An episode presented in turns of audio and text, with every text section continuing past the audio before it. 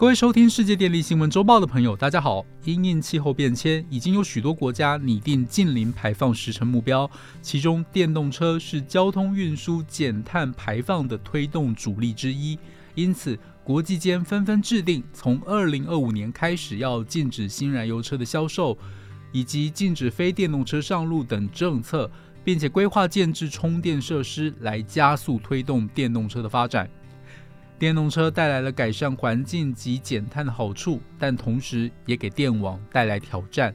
随着电动车充电设施的设置数量以及电力需求持续成长，如果不针对充电行为进行管理，将可能影响电网运转，进而增加电网强化所需要的支出。因此，台电公司已经针对不同电动车电能补充方式与服务营运模式进行相关研究，并且预先规划应应策略。首先，我们要先跟大家来谈一下电动车充电的电力需求。为了拟定应应对策，必须要先掌握电动车充电的电力需求。因此，我们初步以国内相关政策规划进行电动车数量及用电量的推估。统计小客车、机车登记数及交通部推动市区公车电动化目标一万零五百辆，并且以下列三种情境进行电力需求的估算。第一种是在二零三零年时，我们依照二零三零年市区公车全面电动化的政策目标，电动大客车以政策目标一万零五百辆来估算。而电动汽机车则依照目前登记数量为两千零六十七万辆，并且依据它的成长趋势进行估算，推估到了二零三零年分别会有三十六点二万辆以及六百九十一点七万辆，估算电动车新增用电量为二十三点九亿度，大约占当年度总用电量的百分之零点九一。如果电动车普及率达百分之五十的话，电动车以政策目标一万零五百辆，而汽机车则以目前登记数量的百分之五十电动化进行电力需求估算，推估到了二零三零年分别为三百四十二点三万辆及六百九十一点七万辆，估算电动车新增用电量大约为一百零五点八亿度，约占二零三零年总用电量的百分之四点零三。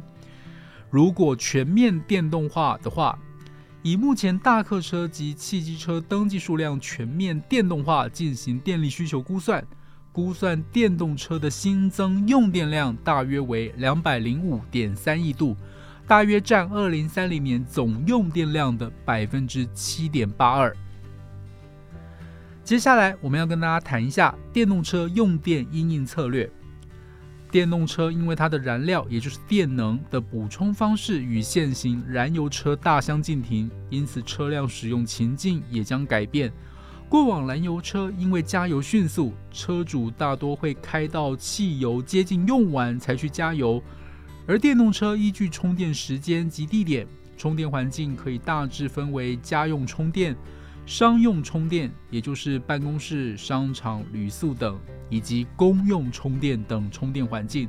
因为充电环境多元，使用习惯将与智慧型手机类似，以随时补充电能为常态。国内电动车以车用充电为最主要的充电环境，而且考量住宅环境又以集合式住宅为大宗。因此，台电公司已经陆续向政府机关、电机技师工会、建筑师工会、不动产开发商业同业工会、电动车厂以及充电业者等利害关系人宣导相关的用电策略，并且在台北市区营业处建置充电示范场域，供民众预约参观。那么，以下我们要来针对宣导的重点摘要说明。第一个充电设施是采用专用电表来供电。目前社区内设置充电设备的用电深设方式可以分为在用户电表后拉设电源线路，以及按楼层采专用电表供电，也就是所谓的专设一户等两种方式。那用户电表后拉设电源线路，是指用户在既设的用户电表后施作电源管线及充电设施施工。因此，每个社区用户设置充电设备时，会有独立的管线装设在电表后。主要问题是装置较为凌乱，容易影响环境美观，同时充电的扩充性也比较低。专设一户供电是由管委会按楼层专设一户及整体规划电缆架、导线槽或汇流排槽，日后车主只需要由停车格临近电缆架、导线槽或汇流排槽拉设充电设施电源线，达到扩增方便的功效。经过台电公司与外部工协会等关系人的讨论。为了确保集合住宅内充电设施供电稳定及用电安全，从今年的三月一号开始，新设集合住宅内充电设施只同意采取专设一户方式供电，而既有的集合住宅部分，则是国内电动车发展滚动检讨实施。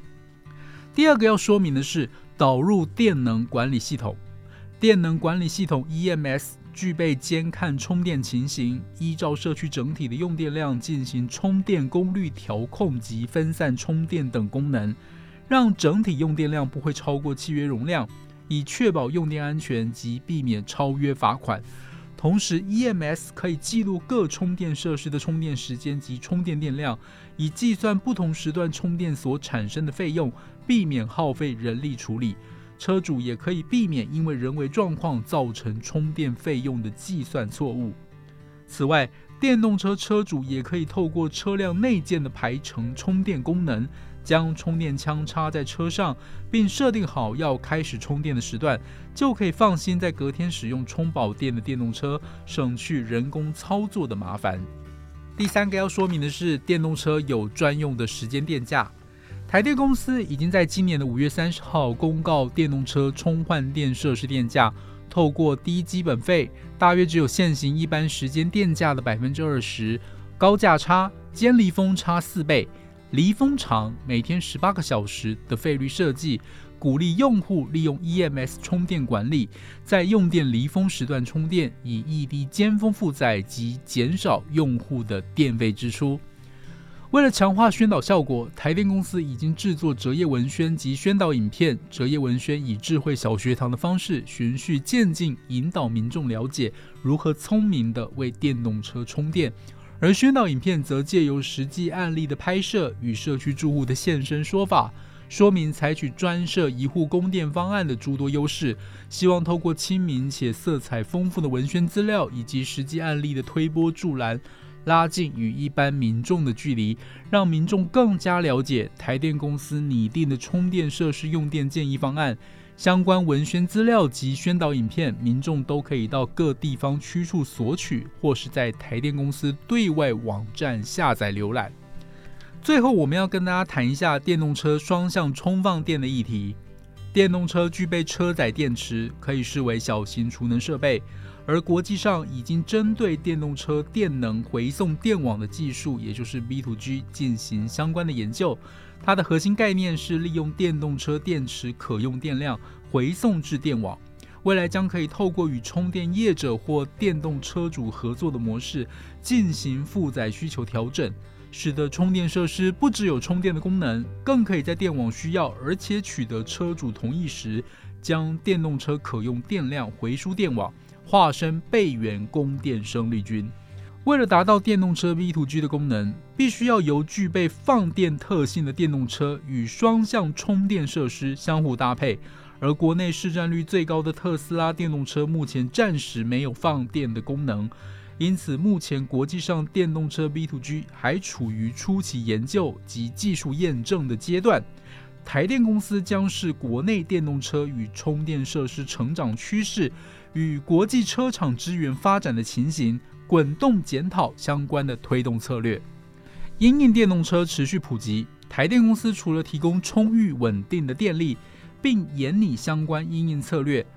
除了为将来电动车全面普及预做准备外，也将持续的宣导集合住宅充电设施采专设一户供电、电源线路整体规划以及导入 EMS 进行充电管理等建议方案。以确保建物供电稳定及用户用电安全。